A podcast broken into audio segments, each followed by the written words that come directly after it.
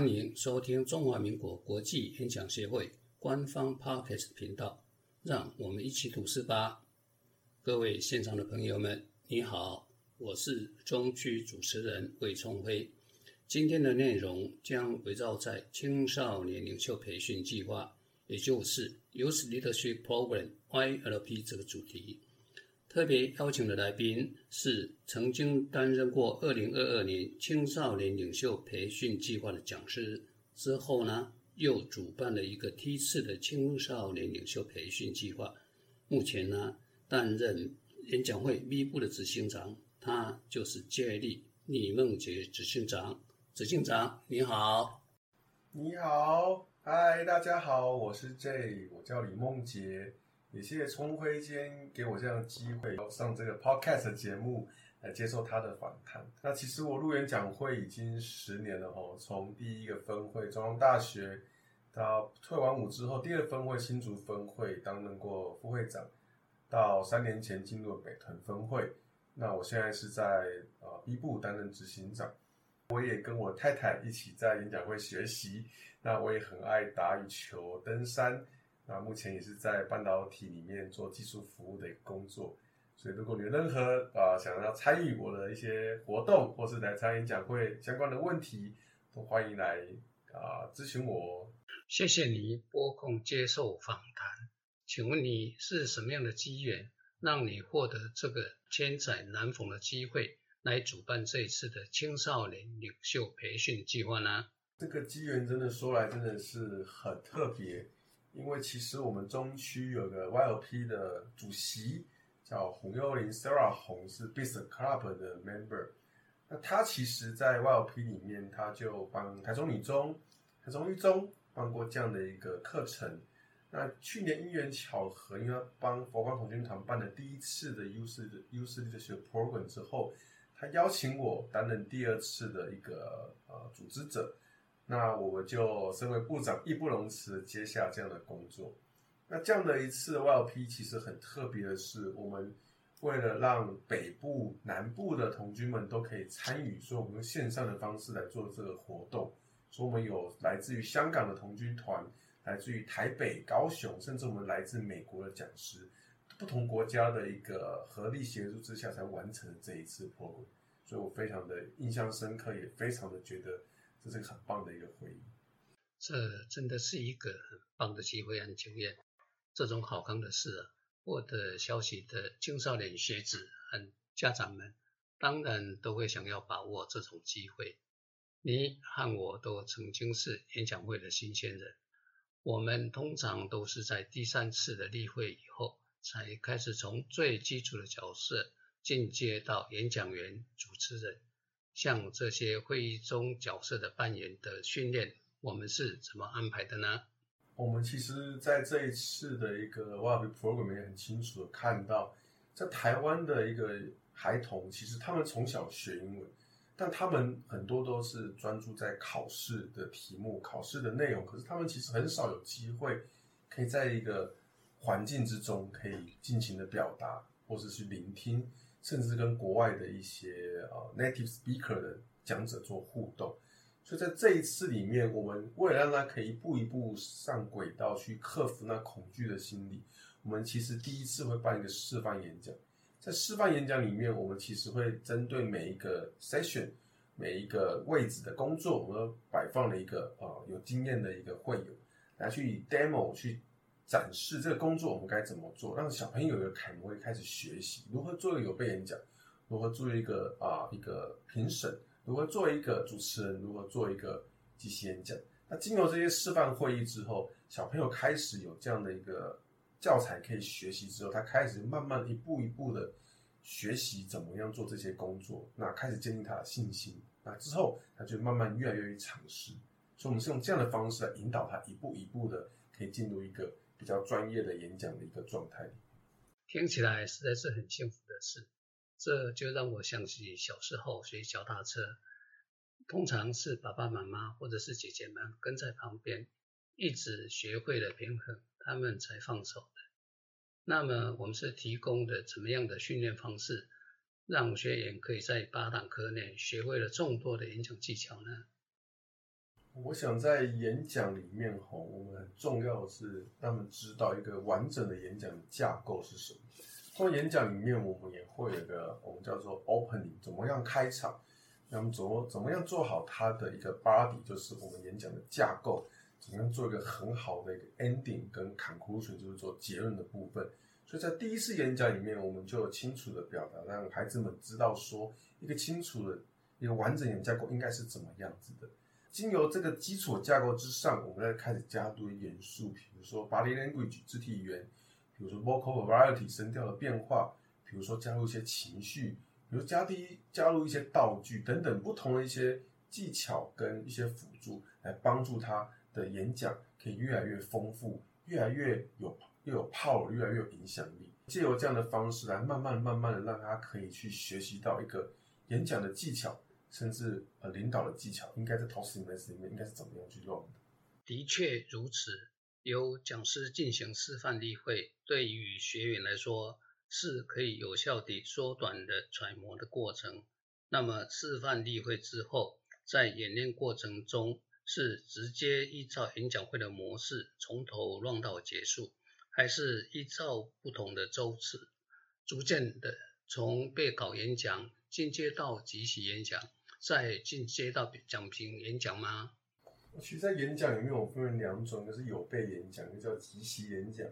有备演讲，顾名思义呢，我们就可以先在会议前准备稿子。那在会议中，我们有三分钟的时间，让学员们可以上台去表达他准备的稿子的内容。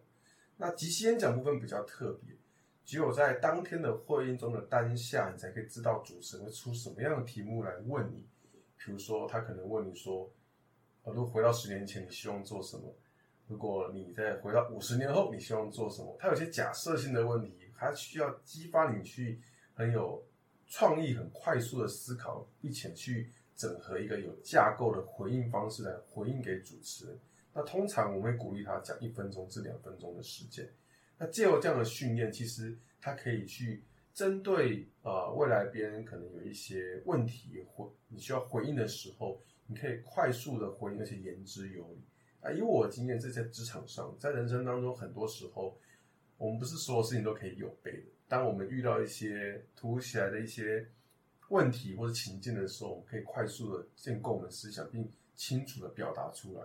我觉得在演讲会里面，在 YLP 里面，它是一个非常好的训练，也让这些小朋友们感到非常惊艳的地方。经你这么一提，让我回想起我还是演讲会新鲜人的时候，有一次被主持人邀请上台，当主持人问完的问题。我的脑子里面还是一片空白，在台上站了三十秒，就向主持人说：“我放弃。”然后回到座位。主持人微笑着对我对着我说：“没关系，等你心里准备好了再准备上台。”那时候就让我深深的体会到，演讲会里面是充满的温情的正向的氛围。这也是我为什么还留在演讲会的原因。回到演讲技巧的议题，在一开始的时候，你提到了有讲师进行示范演讲的时候，就已经示范了表情变化、手势、移位等肢体语言的演讲技巧。当然，只有一次的示范就想牢记这些技巧，我认为是有实质上的困难的。那么，我们在课堂上是如何呈现这方面的训练呢？说到肢体语言，其实很有趣，让我回想到，其实有时候在我们日常生活中，就像有时候我也不会听我老婆说什么，我会看她的表情跟她眼神，向我示意一些什么，去读取她正想表达的讯息。所以，其实，在语言里面，我们知道，其实肢体语言占的是八成以上的一些你想表达的讯息在里面，它大于你讲的文字本身。所以，在这里面，我们非常强调在肢体语言、手势跟声调的一些表达。那我们方式会请我们这次国外的很专业的讲者 s o s h a p 来自于美国的 Vista Club，他用一个全身的摄影机，在故事内容中穿插他的手势跟他的一些我们叫角色扮演 role play。所以 role play 就是我们同样在演讲里面，我们可能有两个或三个以上的角色，我们瞬间转换他的腔调，转换他的肢体，转换他的性格，来让这演讲非常的丰富。也我们可以非常开心的，非常。悲伤的、会非常忧虑的。在演讲中带入这些不同元素之后，你会发现，哇，其实演讲不是只是像听一个演讲，它就像看一个呃舞台剧一样，它可以让你非常印象深刻、回味无穷，甚至觉得牢记在你的心里面。你会觉得非常的，哦，真的是非常的 impressive。我们讲就是非常的栩栩如生的。太棒了，有外国人担任讲师，这真是一个很好的亮点。除了肢体语言的训练。声调、语速的变化等技巧，我们又加入了哪一些的训练元素呢？对，其实我刚刚大概提到了，其实，在我们演讲当中，我们很强调另外一件事情，就是你必须把你的情绪去融入到你演讲里面。当我们很激亢的时候，我们演我们讲话非常的 powerful，非常非常有震撼力。可当我们在故事的转折当中，我们可能会带入一些故事，我们陷入个低潮，我们陷入个挫折。这时我们语调又必须让自己把声音放低，把感伤的情绪放进去。所以，其实当我们在演讲里面，我们教导孩子们，演讲就是除了讲，你还要会演。你现在把自己当个演员，把自己融入这个主角，融入这个当事者，那你会有什么样的心情？你是开心的，你是难过的，你是兴奋的。当你把这些情绪融入在演讲的时候，你会发现，哇，其实你的演讲是有生命的。你这个生命还会去影响别人的生命，那他们听到你的故事之后，他们的生命也因着你，他们产生了变化。所以，我们很鼓励学员你们，当你们讲演讲的时候，请你融入你的情绪，融入你的想法，融入你的生命。你的演讲就不是只在一篇演讲，它是一个艺术品。哇，听起来真的是相当的生动。像这种生动的上课方式啊，我实在是很感叹。我是生不逢时。无法身练其境，呃，这算是人生一个很大的憾事。呃，除了以上所提到的呢，演讲时的所应该具备的技巧的训练之外，我们演讲会也会特别强调领导才能的训练。所以，我们用领袖的摇篮来作为我们的 slogan。对于领袖才能的训练，我们是怎么样的安排呢？其实，在 Toastmaster 里面，我们不单只是训练沟通演讲，我们非常强调的一块就是领导。其实，在演演讲会里面，我们除了会会里面有些干部，比如说副会长、呃教育副会长、会长或是行销长等等，我们还有区长、部长不同的角色。所以这一次里面，我的方法有两个层面。第一个层面，我会请有经验的一些分会干部。来教导他们怎么样跟人做互动，in the personal skills，怎么去领导一个 team。那我们也请当地的区长 Roger 来做一个示范，把他们很真实的、很实际的领导经验在这课程中去做呈现。那第二方法是我们鼓励学员在会议中担任主持人这个角色。其实我们有即兴讲主持人，有被人讲主持人，还会有破冰主持人。主持人一个很重要的功能就是我们必须要察觉每一个。演讲者他的特质，去介绍他去做串场之外，还要做一些回应。那你必须做个好回应的前提是你有必须很好聆听的技巧。其实我必须说，聆听也是一个当领导者一个很重要的技能。当你有懂聆听的时候，你就知道怎么样做最好的回应，怎么给他一个有建设性、有帮助的一个建议，去帮助他的演讲越来越好。所以，我们借由一个有经验的干部跟实际让。孩童们操作如何当一个主持人的过程，让他慢慢的具备一个领导人该有的一个特质跟知识。那我们也看到他们其实在后面也之间展现了很大的自信，在舞台上他们可以更自在的去主持一个会议，我们看到很好的成效。的确是如此。凤姐刚刚所提到的细节，相信是学校的课堂所学不到的。所以我很庆幸能够成为演讲协会的一份子。以上谈了很多关于演讲的技巧和领导才能的培训，现在想请你谈谈参加培训的学员是如何从一张白纸蜕变成能言善道、充满信心的过程。想这是个很好的问题。我觉得第一个小朋友他很需要一个模范。一个楷模去教导他们什么是好领导者跟好的演讲者。那其实这样的需求，我们经由我们的资深会员们做一个很好的呈现。他们了解到怎么做一个好演讲，怎么做一个好的一个组织的一个领导者，跟主持一个好的会议。那当然，我们也借由第一次，我们一个访谈的过程，了解这个小朋友特质、英语能力，跟他参加这个 YLP 的一个动机的强弱，跟他的未来想要用在什么样地方的一个一个兴趣之后，我们做一个克制化的安排。如果他英文能力一开始可能没有特别突出，我们想把他做积分员、最资源。可能我们开始就知道他很有经验，甚至他英文能力表达是非常流畅的时候，我们开始就会给他做主持人或是有演讲的角色。所以，我们针对不同的孩童们，在做八堂课不同阶段性的一步一步的安排，让他从简单的角色到困难的角色，让他从擅长的角色到不擅长的角色，让他从一个可能辅助者变成一个组织者，将不同的角色变换，让他了解到，其实要成功的乱完一场会议，他需不需。不同的分工跟不同的一个才干跟能力人在当中的，那其实当他看到别人可以做更好的时候，我们给他一个相对正面的鼓励的时候，他相对会得到信心，因为他觉得哦，他做得到，那我是不是也该试一试？那其实当这样的过程中，我们其实在最后堂课发现，他们就真的可以愿意站在舞台上，就算讲的不好也没有关系，但他们很愿意去讲，很愿意突破自我的挑战的时候。我都知道哦，我们其实这样的训练是成功的。色实在太像是蝴蝶的幼虫，努力的破蛹，蜕变成色彩缤纷的蝴蝶的过程。我相信参训学员的收获是丰硕的。现在我想回归到分会或分区的阶层。如果想要举办 YLP 培训计划，分会或分区应该做哪些的准备呢？我想办这样的 YLP，它首当其冲是需要空间场地，需要一个丰沛的一个有经验的会友，丰沛的师资。更重要的是，你要需要知道这个客群他们的需求是什么。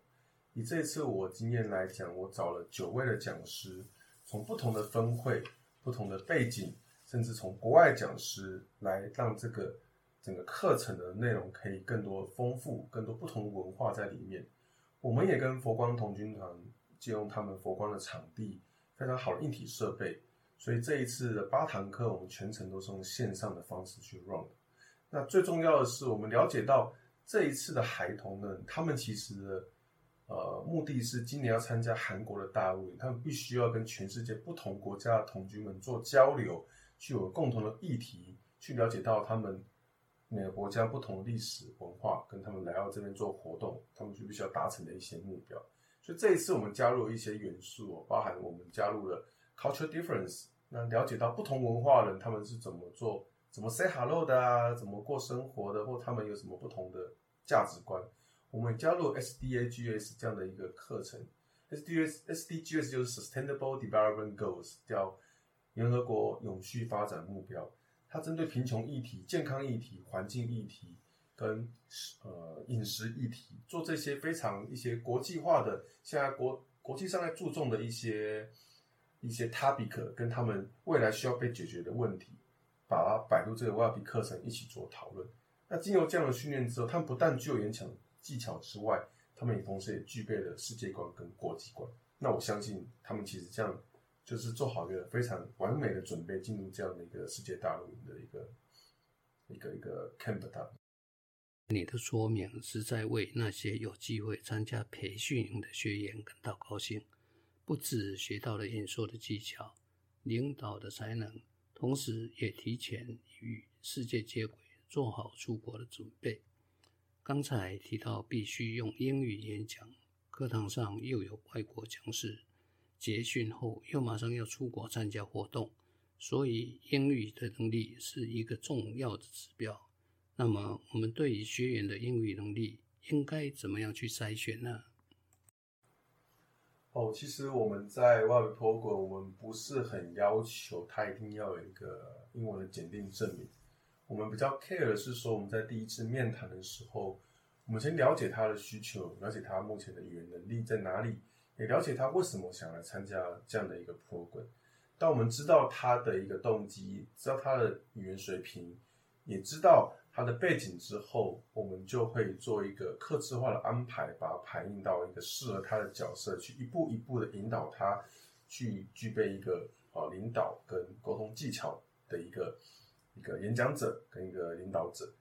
那所以其实我们比较 care 的是说，当他学习动机够强烈的时候，当他愿意把自己八堂课都很 dedicate 在每一堂课的学习的时候，我们就非常鼓励他，你可以来参加这堂课，因为我们相信在 Toastmaster 架构跟经验里面，我们有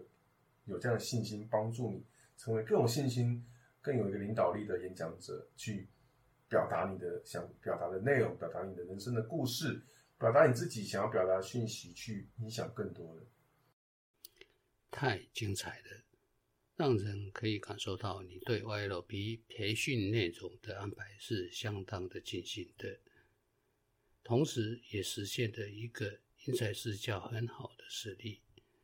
另外还有一个问题是，主办单位要如何招募参训的学员呢？哦，其实这一次 YLP Program 里面，佛光童军团反而是他自己。啊，早上了，我们 Toastmasters 演讲会 t o s m a 在全世界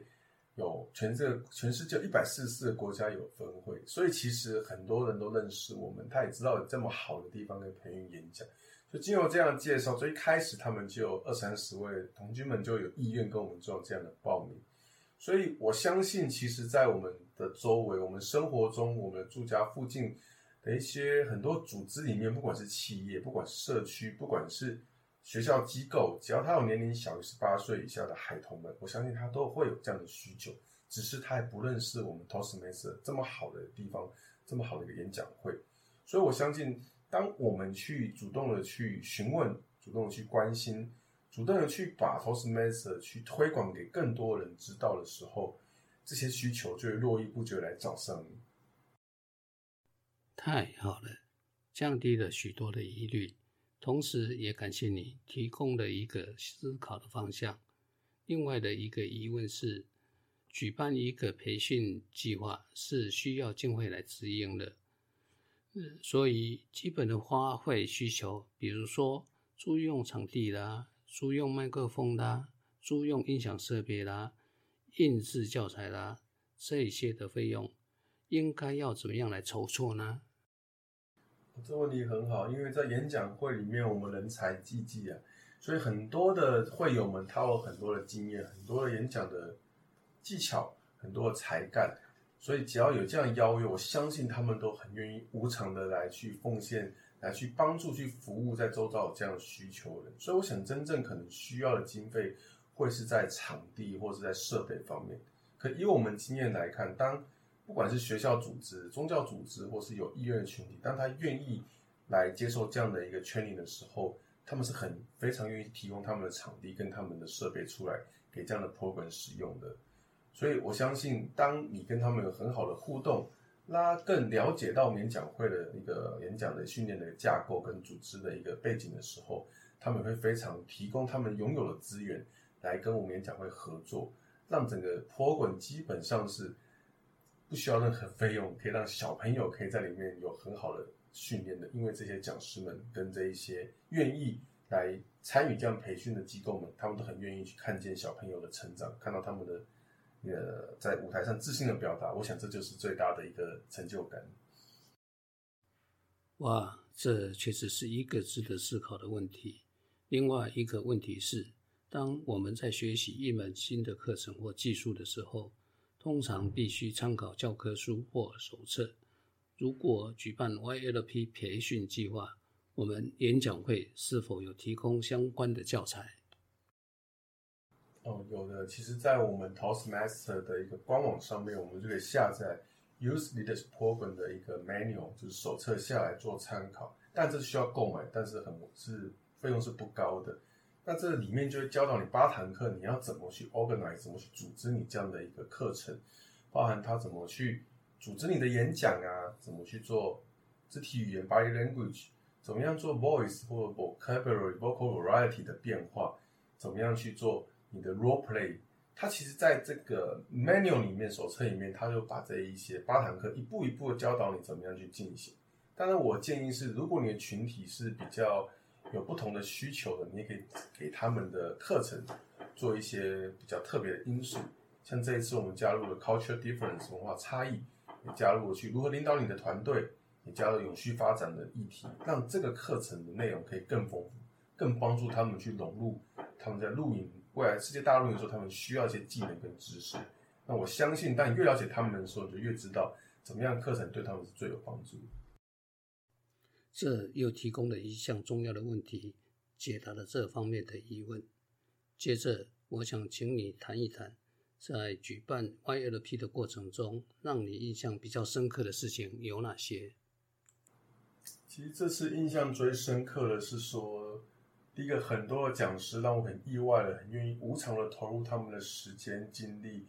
去做一个呃很完整的一个有备演讲去。完整的一个主题去教导这些孩子们，如果做演讲，这次基本上是来自于七至八个分位，甚至有国外的演讲者去参与这个演讲。那学生方面，其实除了台湾的北中南之外，我们还有香港的学生参与到这次的训练当中。就这次我们做一个很不容易的突破性的一个一个示范，是说我们连接了台湾、香港、美国，用线上的方式，也跨时区的方式。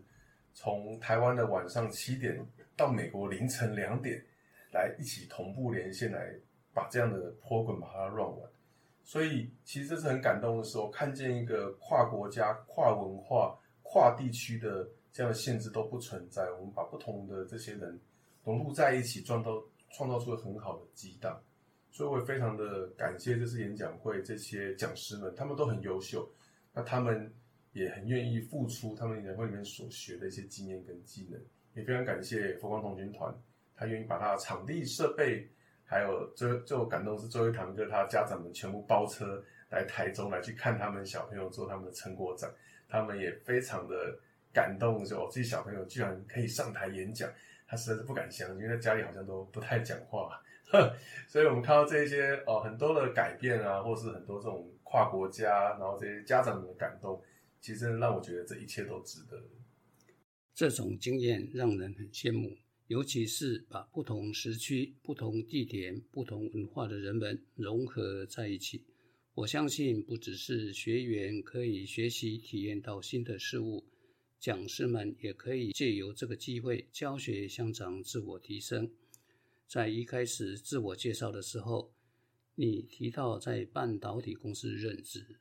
众所周知的。资讯工程科技人的工作成就是靠报关换来的。在演讲会里，从分会的会长到分区执行长到 B 部执行长，这一路走来，会务是很繁忙的。尤其这是一份无给职，你一直秉持着无私奉献的初衷。在家庭方面，你的家庭即将迎接新生命的到来，可以预期的。繁忙的事物是很吃重的。现在，我想请你谈谈，在三者之间，你是怎么样取得平衡的呢？哦，这个问题也真的是 问到我这几年心里面的一个呃一个一个点呐。其实不容易，因为我看到很多会友，当他的孩子出生，或是他工作有点劳累的时候，他是会选择演讲会的。啊，我是觉得这样有点可惜，因为我觉得演讲会在我生命里，其实在我每个阶段，求学、当兵、工作、结婚，甚至变成为人父母，它其实对我来说都是很大的意义。因为我可以把每个生命过程分享给每个会友，得到很好的回馈，可以得到他有类似的经验的话，他会给你很多的呃非常正面的建议，帮助你在人生每个阶段，好像都可以找到一扇窗，一个明确的方向，可以把你引导到一个更好的地方去。那我分享一个我的方式是，其实我也很很鼓励我太太要加入演讲会。那现在也是北人讲会的会友，也跟我一起加入三年了。那很多的时候，我们会选择一起去参与。当我们选择一起去参与的时候，他看到我的进步，我看到他的进步，其实我们就越有热忱，投入更多的心思在演讲会里面。那当然，有时候我们在工作上或是在家庭上，我们必须要做一些时间上的管理。就像如果我当天晚上有会议，我知道这周末有会议，那我就会去 push 自己，一定要把今天跟这周该完成的事情，在公司很有系统性的把它做完。所以我想时间管理是非常重要的。当你知道你有更多的事情的时候，那你就必须要让自己在激发事情的处理的过程中更有效率。对，那我也很非常鼓励各位可以邀请你的亲朋好友，或是你有结婚的，邀请你的配偶一起来演讲会。我相信，当他进入演讲会看到自己的进步，也看到你的进步的时候，他非常鼓励你在这边可以付出更多，学习的更多。那我相信你的事业、你的家庭、你的演讲会是可以平衡的很好，而且可以帮助你的人生可以走得更精彩，走得更有信心。那以上是我的回答，谢谢。哇，谢谢梦姐这样子的回答。呃，我就深深的感觉梦姐是我们。不管是工作上，不不管是社团上，或者是家庭上，是我们学习的楷模。那今天的访谈呢，我们让我们觉得，如果我们分会啦或分区啦，想要举办活动的时候呢，就一定要邀请梦姐这样子经验丰的会友、有热情的会友来来接受咨询和提供协助，相信是一定可以达到事半功倍的成效。经过今天的访谈，相信我们的会友都跃跃欲试了，连我也开始蠢蠢欲动了。你想要帮帮助工会吗？好好的做准备吧。我们希望能进一步来推动地方的教育。今天的节目就到这里，谢谢，再见，谢谢。